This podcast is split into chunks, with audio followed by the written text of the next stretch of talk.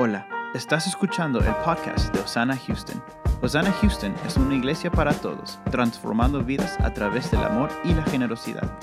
Aquí conversamos sobre los mensajes del domingo del pastor Edwin Guerra. Amén. Dios los bendiga. Buenos días. Qué bueno que nos podemos reunir una vez más. Si nos están viendo por las redes, gracias por conectarse.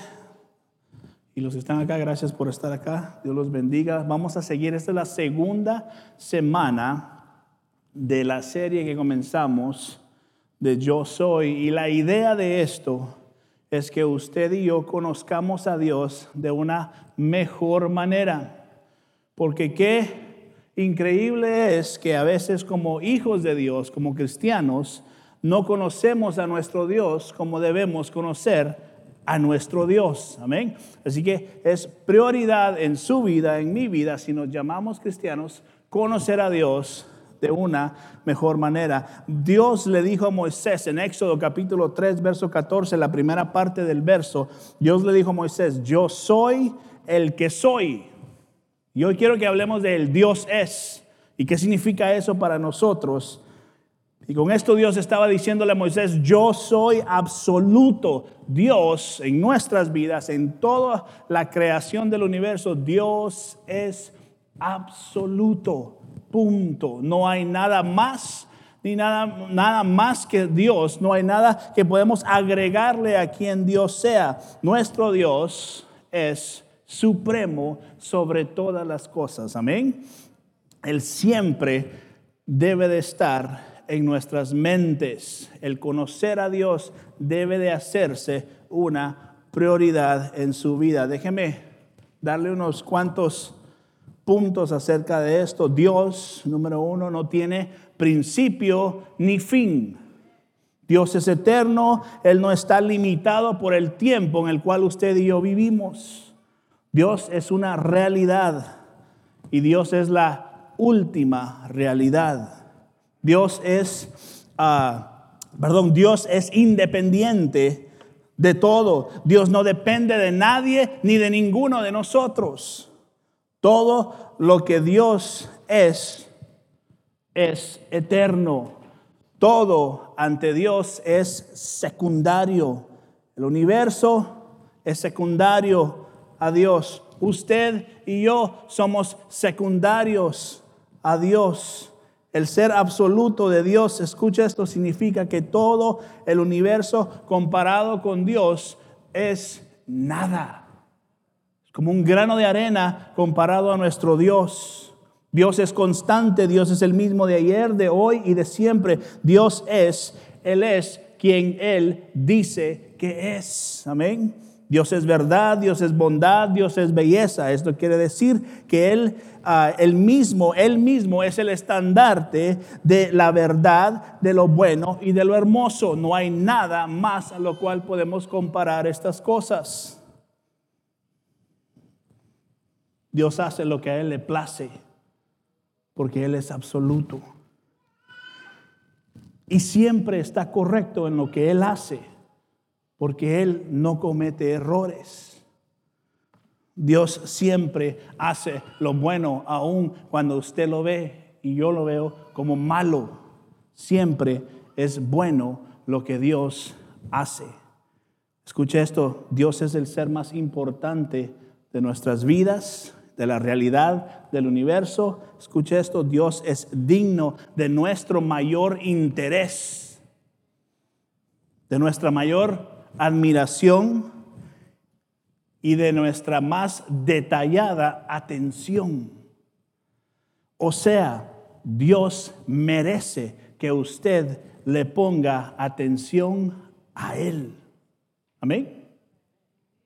Nuevamente les digo, Dios es. Y Él le dijo a Moisés, Dios le dijo a Moisés, yo soy el que soy. Y nosotros somos seres tan frágiles están dispuestos a lo erróneo. Y aún así Dios es todopoderoso y maravillosamente misericordioso hacia nosotros. Y por eso es que es tan necesario que usted y yo lo conozcamos mejor. No podemos vivir nuestra vida cristiana sin no conocer a Dios. Mire lo que Dios dice en Proverbios 8:17 a aquellos que le buscan.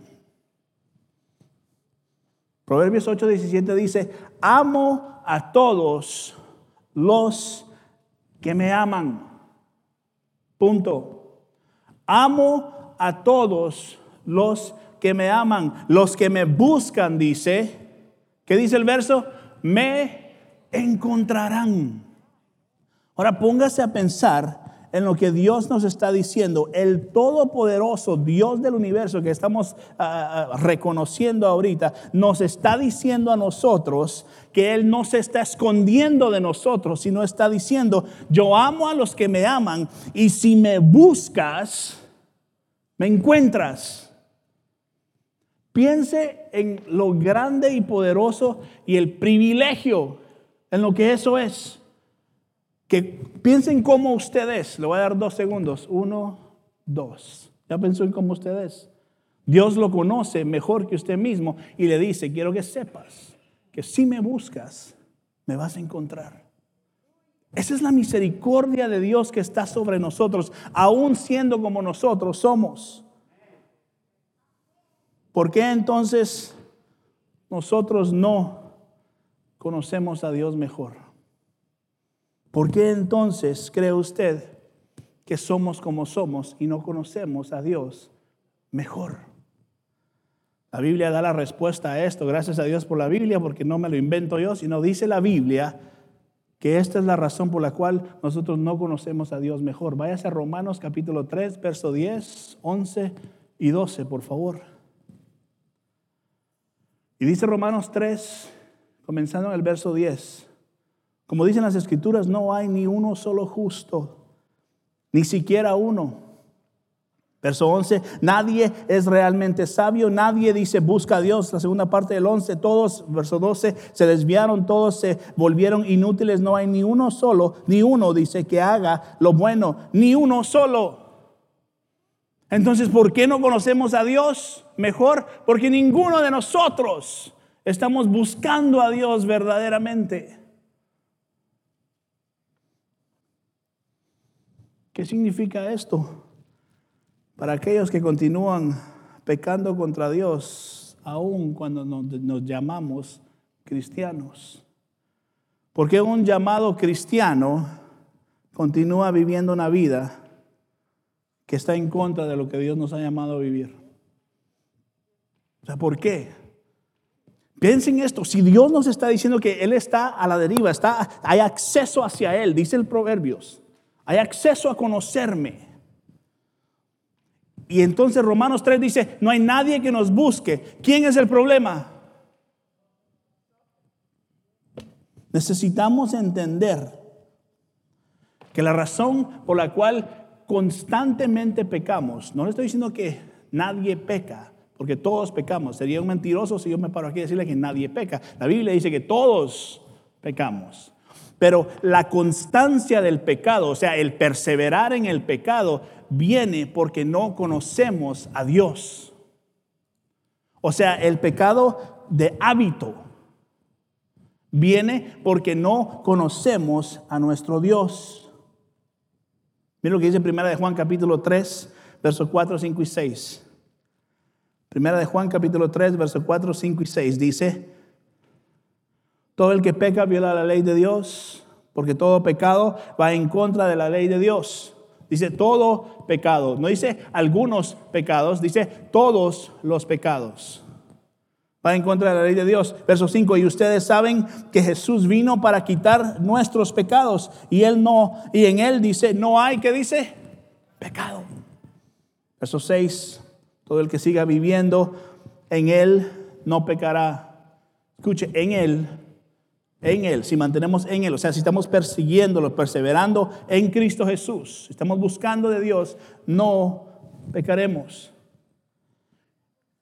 Pero todo el que sigue pecando no le conoce ni entiende quién Él es. Entonces, aquí está la respuesta. El pecador que sigue pecando, donde hay constancia, donde hay un hábito, es porque, ¿qué dice el verso? No le conoce.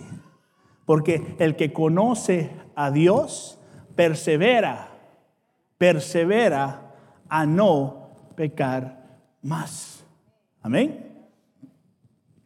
Yo le pido a Dios que todos nosotros vamos a entender esto y ver esto, porque la razón que pecamos habitualmente y el pecado habita en las personas, en todos nosotros, es porque no conocemos directamente a Dios. Sigamos leyendo verso 7. Baje ahí, nos estamos leyendo 1 Juan 3, 7. Dice, queridos hijos, no dejen que nadie los engañe acerca de lo siguiente. Cuando una persona hace lo correcta, demuestra que es justa, dice.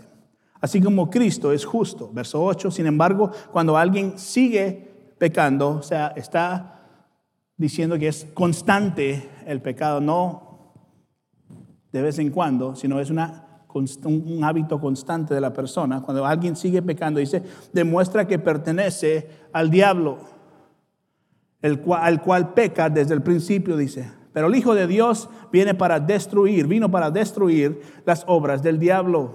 Verso 9, los que han nacido en la familia de Dios no se caracterizan, no se caracterizan, dice, por practicar el pecado. No dice por no pecar, sino dice por practicar el pecado.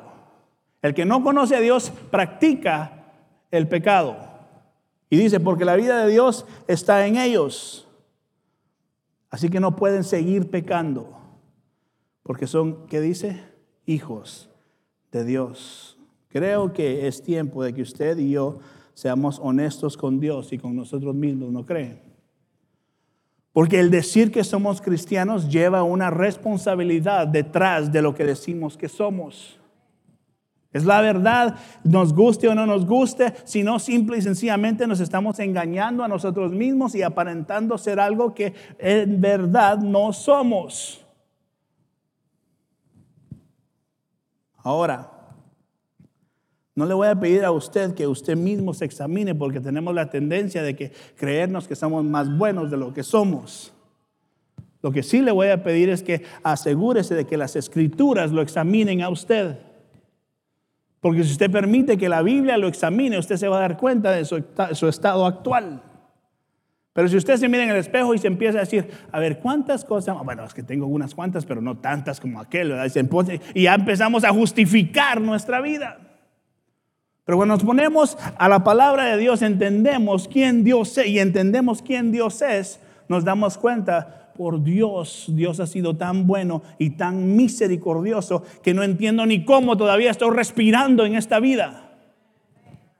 Porque Dios es el único bueno que me permite todavía seguir y tener la oportunidad de decir, ten misericordia de todos mis pecados, me arrepiento de todas mis acciones y te necesito hoy más que cuando creí por primera vez.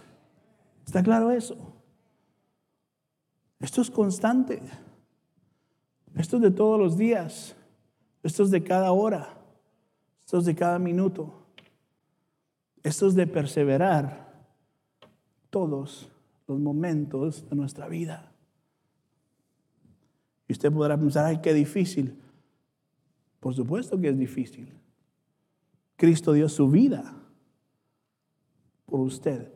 Pero fuera muchísimo más difícil que nosotros tuviéramos que justificarnos de nuestras acciones. Sería imposible. Que por eso tuvo que venir Jesús. Porque no había nadie apto para pagar por sus propios pecados.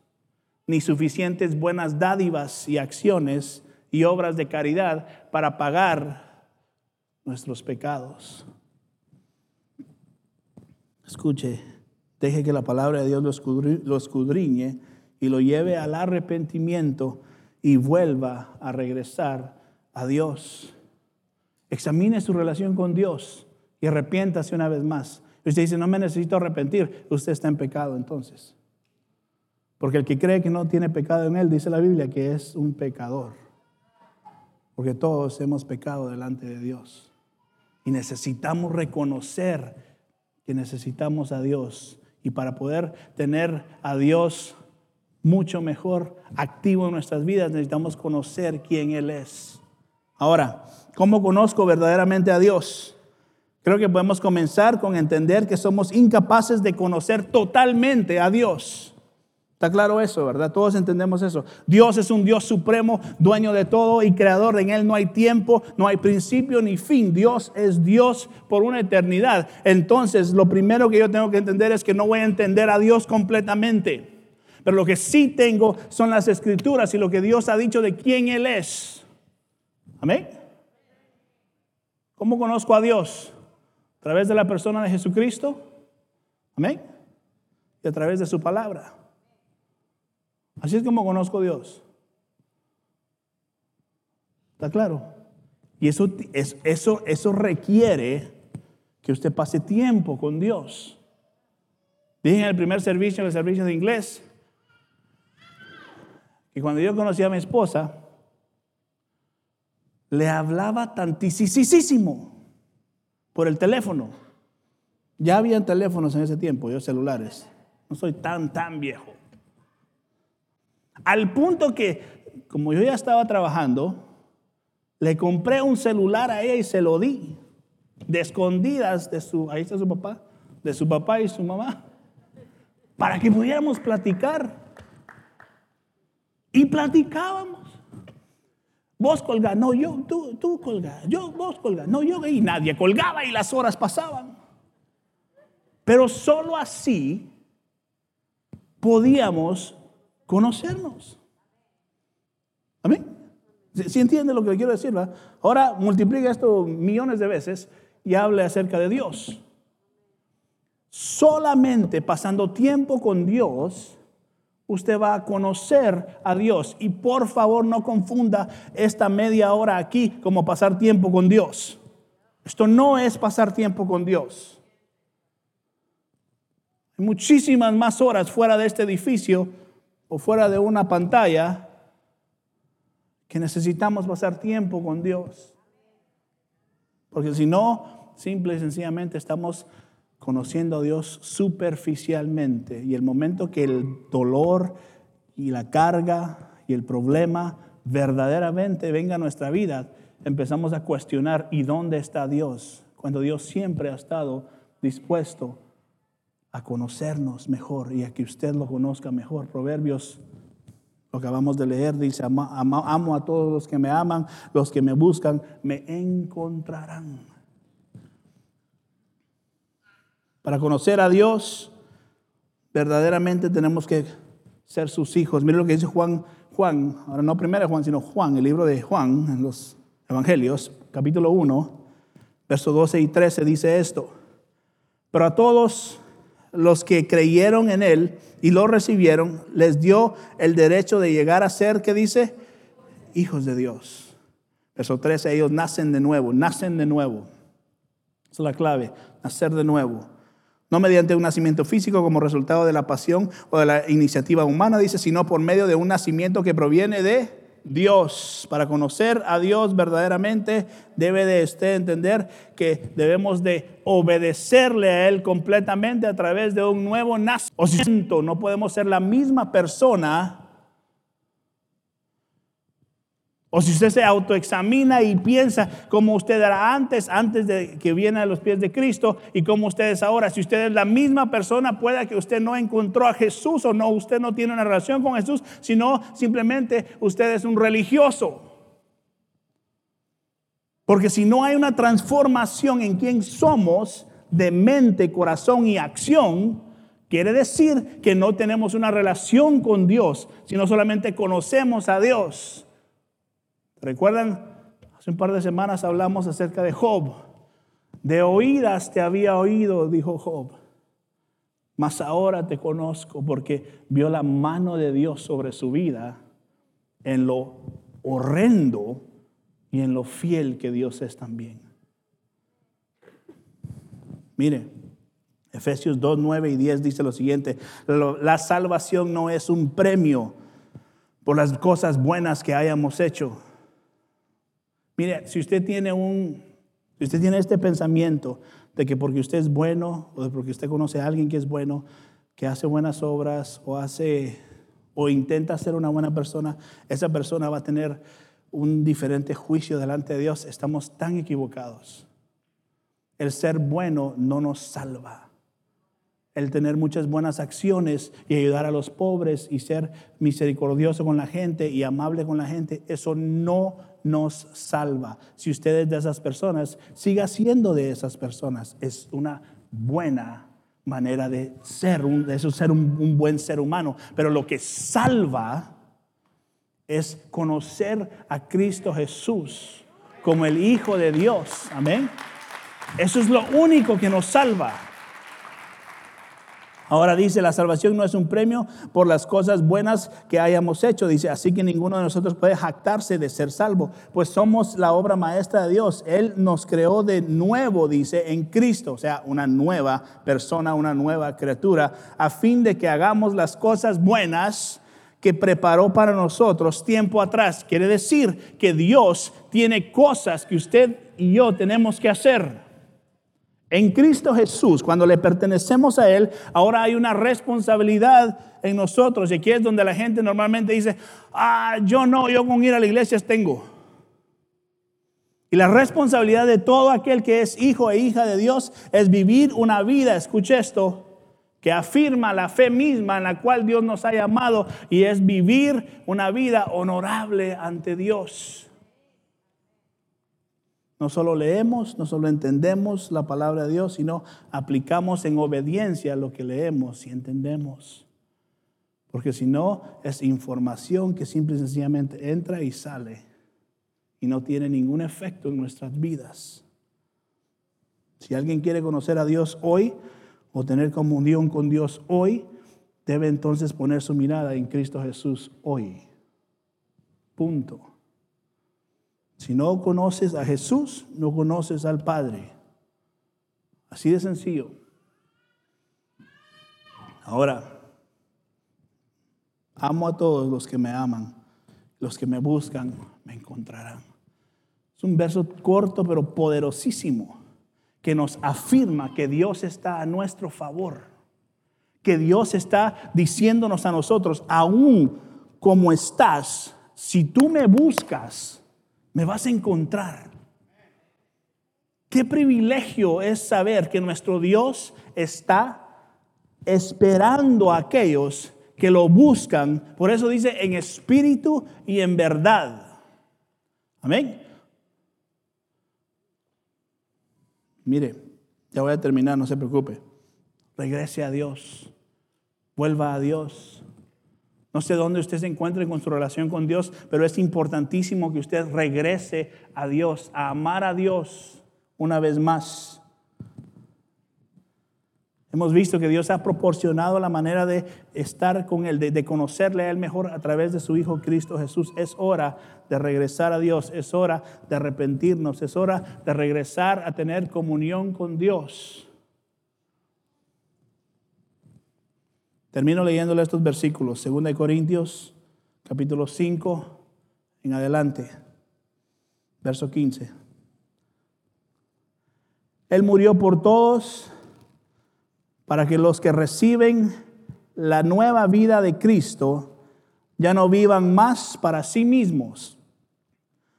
Dice, más bien vivirán para quién dice? Para Cristo.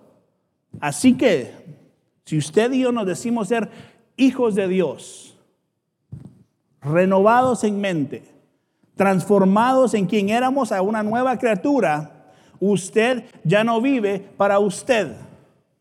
Haga una pausa. Si su prioridad no es Dios, usted está viviendo para usted. Punto. Quiere decir que si usted está viviendo para usted, aunque sean buenas intenciones, usted no es un verdadero cristiano. ¿Está, claro eso?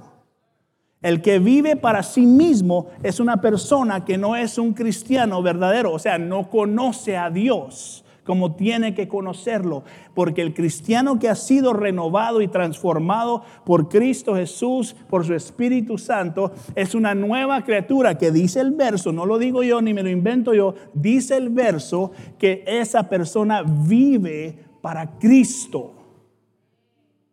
Y todos estamos en las mismas. Necesitados de su gracia y su misericordia, de reconocer qué tan mal estamos y cuánto lo necesitamos. Verso 16, siga leyendo conmigo. Así que hemos dejado de evaluar a otros desde el punto de vista humano. ¿Quiere saber qué significa eso? Cuando usted mira a alguien, usted no ve a esa persona por, wow, qué persona tan asombrosa, sino ve a esa persona y dice, esa persona necesita de Cristo. O usted ve a esa persona y dice, hay evidencia de Cristo en esa persona. Ya no vemos a las personas como asombrados por ellas o los vemos de menos tampoco, sino que vemos al individuo como una persona que necesita Cristo o una persona que tiene evidencia de Cristo en, esos, en esa persona. Así es como vive un cristiano. Verso 16, la segunda parte. En un tiempo pensábamos de Cristo solo desde un punto de vista humano, juzgando a los demás, quedando asombrados por los demás. ¿Qué tan diferente lo conocemos ahora? Examínese. ¿Es usted la misma persona? ¿Juzga a los demás por su color de raza o por de dónde son? ¿Es usted una persona que mira a los demás y se asombra por las personas? ¿O es una persona usted que entiende que Cristo Jesús es el que todo humano necesita en su vida? Punto. 17. Esto significa que todo el que pertenece a Cristo se ha convertido en una persona nueva. La vida antigua ha pasado, una nueva vida ha comenzado, dice 18, y todo esto es un regalo de Dios una vez más, nunca crea que usted puede, sino que Dios puede. Quien nos trajo, dice, de vuelta a sí mismo. O sea, estábamos perdidos en lo profundo, estábamos muertos en nuestro pecado y Dios decidió sacarnos de ahí y ponernos en la luz.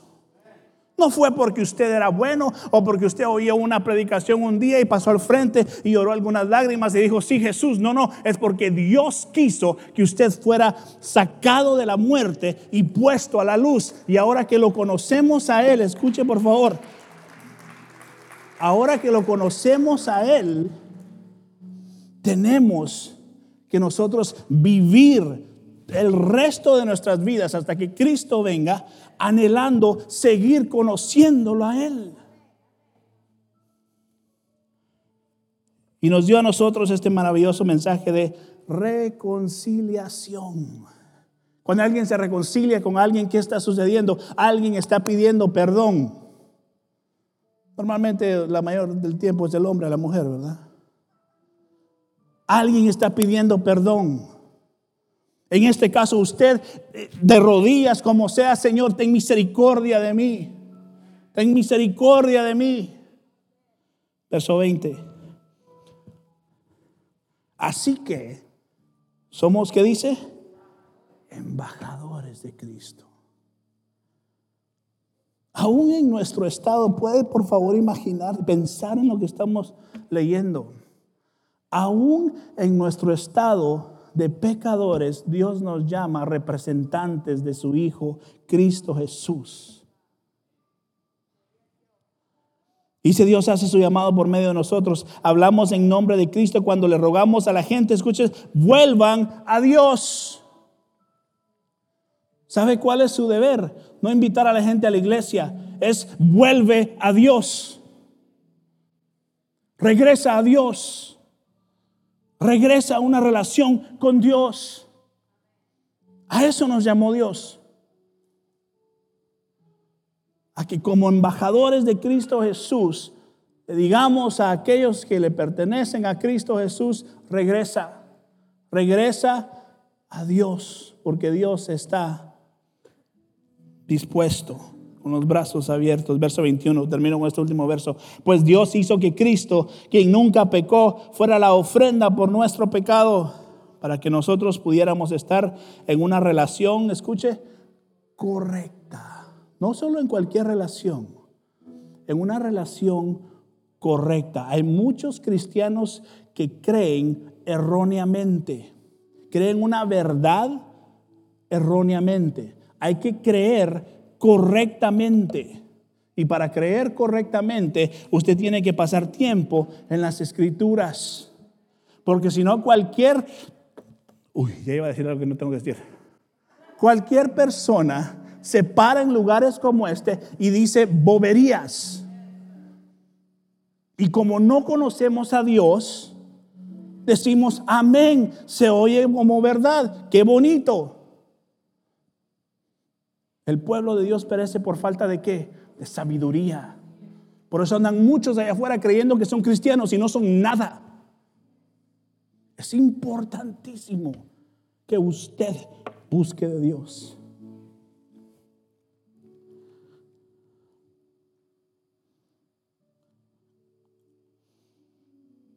¿Es usted una persona diferente ahora? Porque si no lo es, hay un problema. Porque el que es de Cristo es diferente. Y lo bueno de todo esto es que todavía tenemos tiempo porque todavía nos despertamos esta mañana. Llegará un día donde ya no habrá tiempo. Pero todavía hay tiempo. Ya voy a terminar, ya me pasé los minutos. Dios nos dio a Jesús para que pudiéramos estar bien con Él. Dios nos dio a Jesús para que pudiéramos tener una relación correcta con Dios.